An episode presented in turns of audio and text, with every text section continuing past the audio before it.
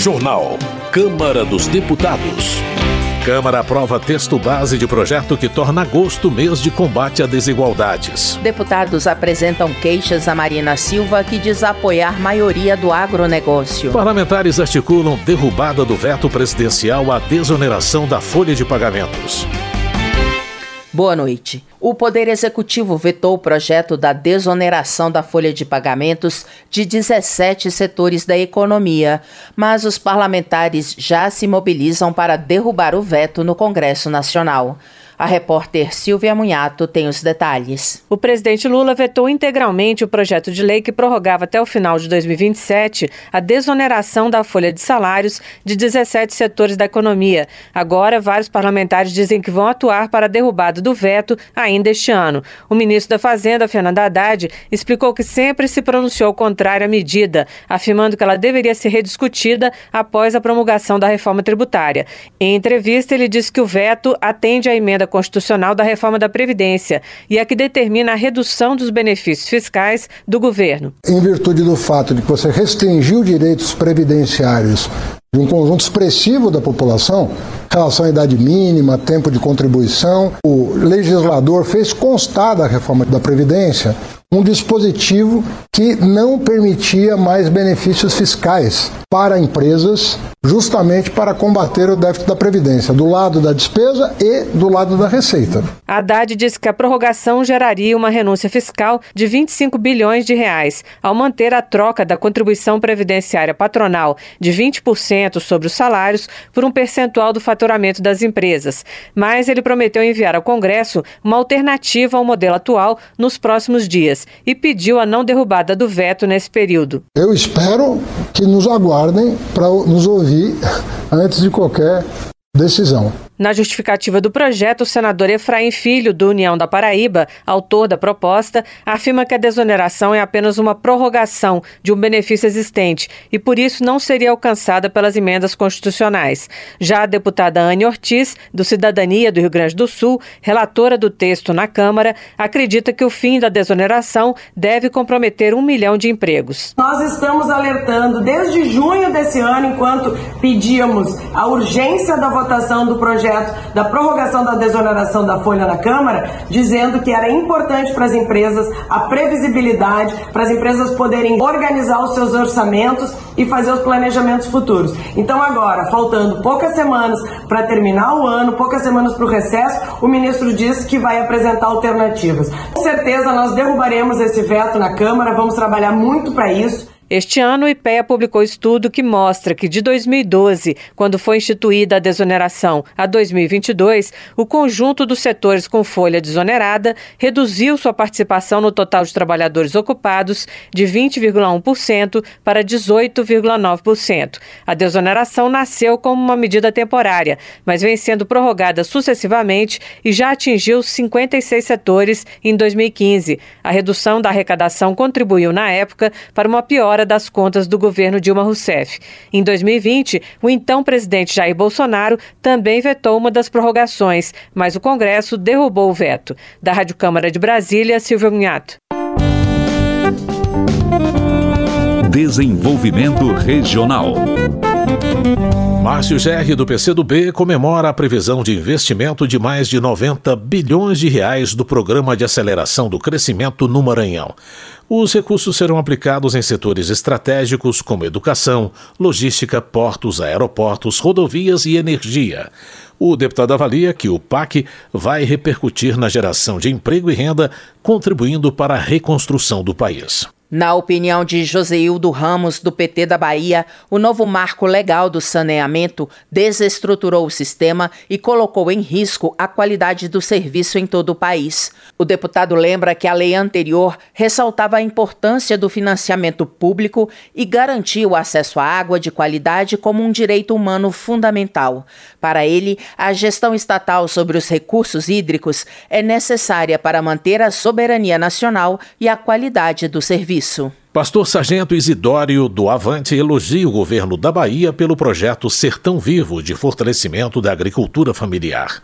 De acordo com o deputado, a iniciativa leva desenvolvimento econômico e social para 75 mil famílias de 35 municípios baianos.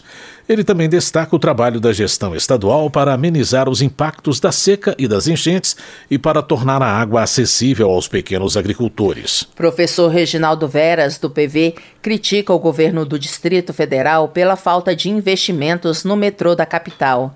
Ele cita episódios recentes que evidenciam o descaso com o serviço, como trem sem energia, explosão de equipamentos e furto de cabos.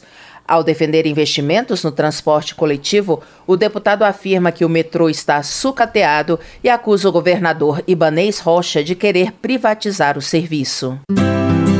Trabalho.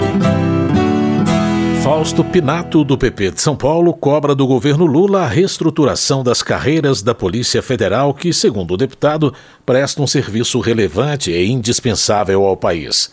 Ele também defende a criação de uma lei orgânica moderna que estabeleça um modelo de carreira com ingresso na corporação via concurso público e com possibilidades de crescimento e promoções para valorizar os policiais federais. Professor Paulo Fernando, do Republicanos do Distrito Federal, defende a volta da exigência do diploma de nível superior para o exercício da profissão de jornalista. O deputado condena a decisão do Supremo sobre o fim da obrigatoriedade que levou ao fechamento dos cursos voltados para esta habilitação. Ele afirma que o curso superior é necessário para que o profissional aprenda técnica e ética e trate com seriedade a informação, evitando a publicação de matérias caluniosas e grosseiras. Agricultura. Eliane Braz, do PSD do Ceará, apresentou o projeto de lei que cria o Programa Nacional de Recuperação de Crédito dos Pequenos Agricultores para centralizar as dívidas dos produtores em uma plataforma eletrônica e facilitar a negociação para uma nova tomada de crédito. Ela explica que o objetivo é resgatar a capacidade produtiva da agricultura familiar e das pequenas propriedades rurais, contribuindo para o desenvolvimento dessas comunidades. Flávio Nogueira, do PT, se diz preocupado com o processo de desertificação que atinge o sul do Piauí.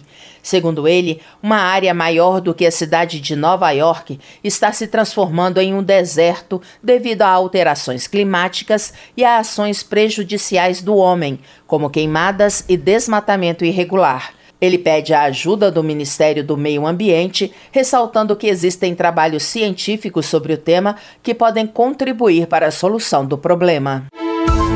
Meio Ambiente.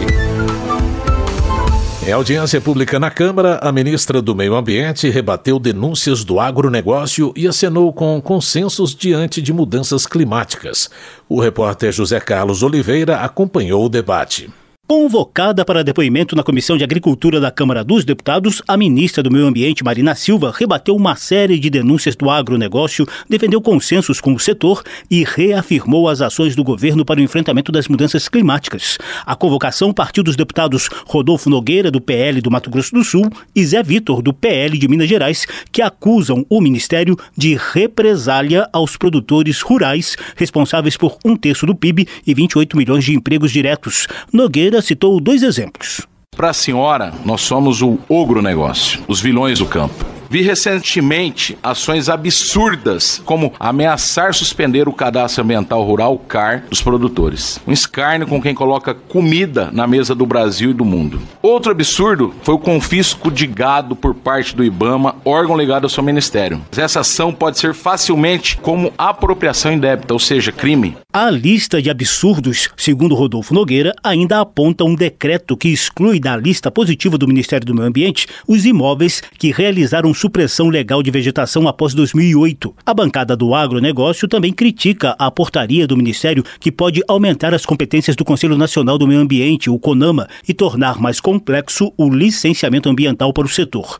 Outra queixa foi a suspensão de novas licenças do IBAMA para a caça de javali. Nas respostas, Marina Silva destacou o foco do Ministério no combate a ilegalidades praticadas por uma minoria do setor agropecuário. E aqueles que defendem queimada, defendem defendem grilagem não podem ser os porta-vozes do agro brasileiro, porque eles vão trancar as portas e as oportunidades que o Brasil tem de cumprir com a missão que ele pode ajudar na segurança alimentar do planeta. Segundo Marina, o gado confiscado pelo Ibama estava ilegalmente em área protegida da Serra do Cachimbo, no Pará. A hipótese de suspensão do CAR foi citada para casos de incêndios florestais e criminosos.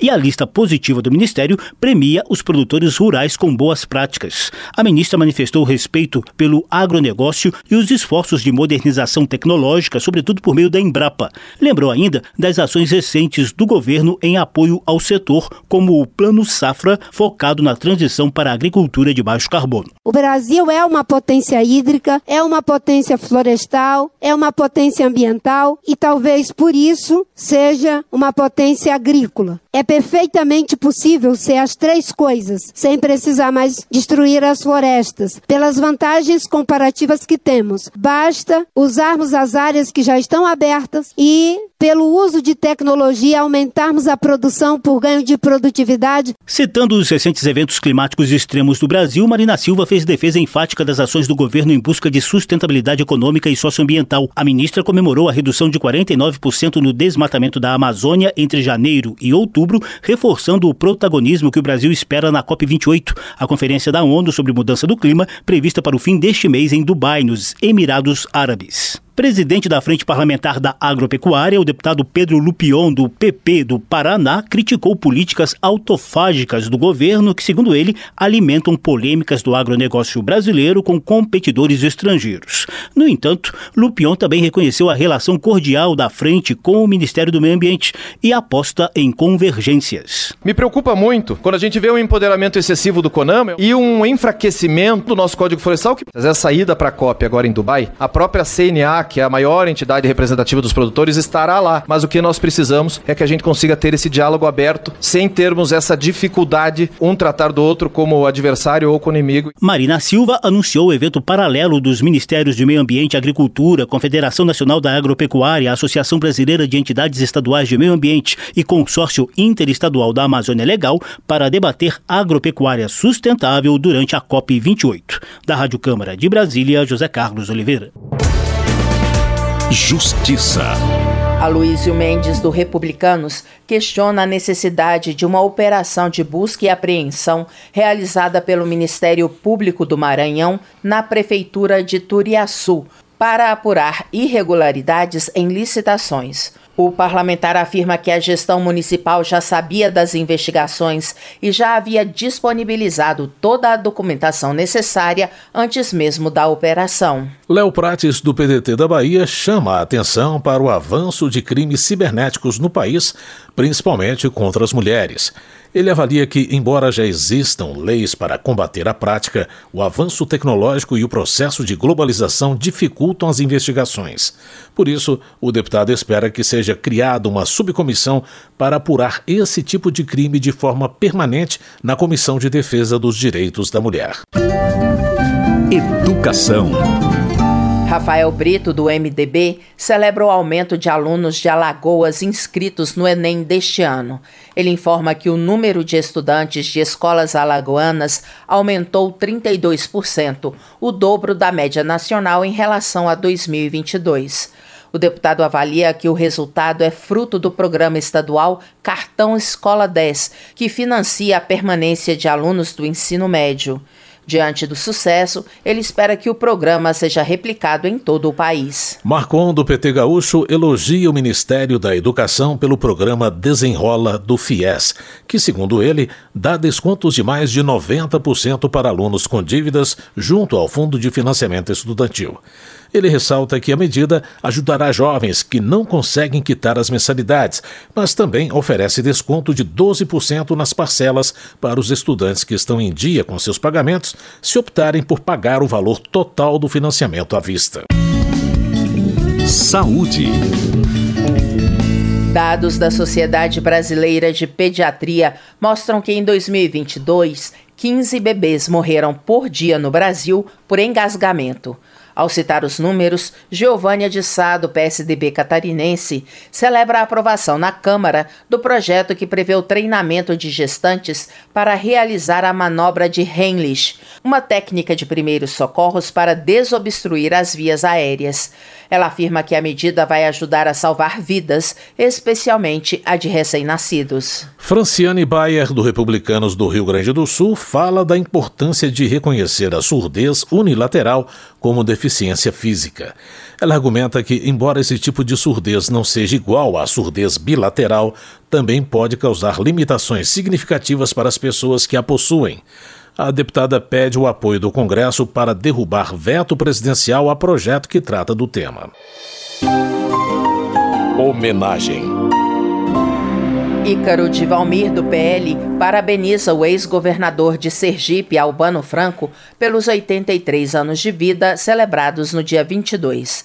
O parlamentar ressalta que o mandato de Albano Franco foi crucial para o desenvolvimento socioeconômico de Sergipe e deixou um legado significativo em diversas áreas, desde a reestruturação financeira e o equilíbrio fiscal até o investimento em obras de infraestrutura e a preservação ambiental. Raimundo PT do Rio de Janeiro registra o Dia da Comunidade Libanesa, celebrado em 22 de novembro, quando o país árabe completou 80 anos de independência.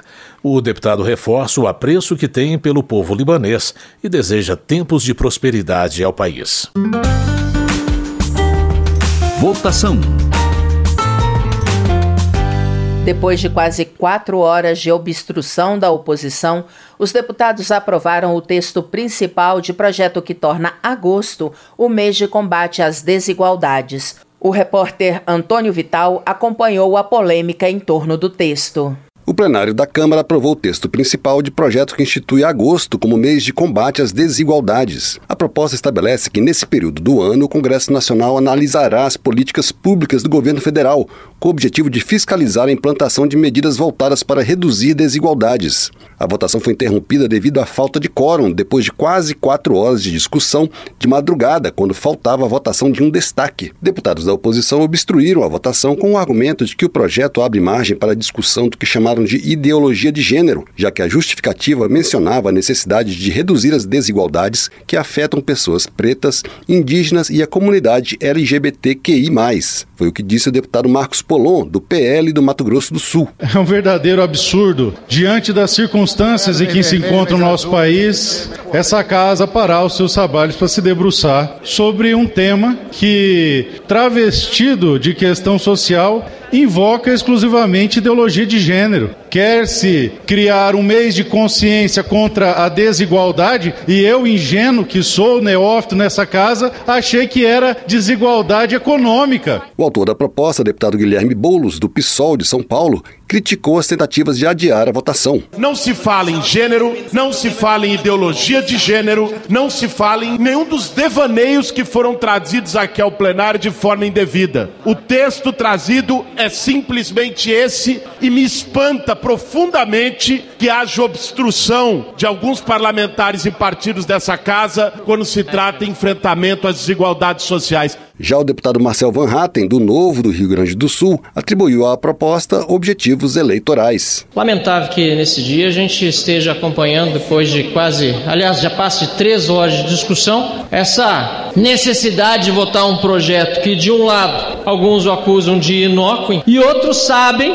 que ele vem justamente para satisfazer a sanha eleitoreira da esquerda. Agosto, mês de combate às desigualdades. Agosto! agosto, em que se inicia o período de campanha eleitoral. Durante a votação, Marcel Van Hatten apresentou emenda que modificava o projeto para transformar agosto em mês de combate ao comunismo, que foi rejeitado pelo relator, deputado pastor Henrique Vieira, do PSOL do Rio de Janeiro. A deputada Jandira Fegali, do PCdoB do Rio de Janeiro, criticou a estratégia da oposição. Incoerência é alguém que diz que defende pobre e não quer combater a desigualdade. Isso é incoerência. Defende os pobres e na hora que tem um projeto que dá realce a pauta do combate às desigualdades, são contra. E argumenta justificativa. A justificativa não está em votação, que está em votação é o texto da lei. É isso que será aprovado. Ainda não há data para a conclusão da votação do projeto que institui agosto como mês de combate às desigualdades. Da Rádio Câmara de Brasília, Antônio Vital. Termina aqui o Jornal Câmara dos Deputados, com trabalhos técnicos de Everson Urani e apresentação de Luciana Vieira e José Carlos Andrade. Uma ótima noite para você. A Voz do Brasil retorna na segunda-feira. Uma boa noite e um bom fim de semana. Você ouviu Voz do Brasil. Boa noite.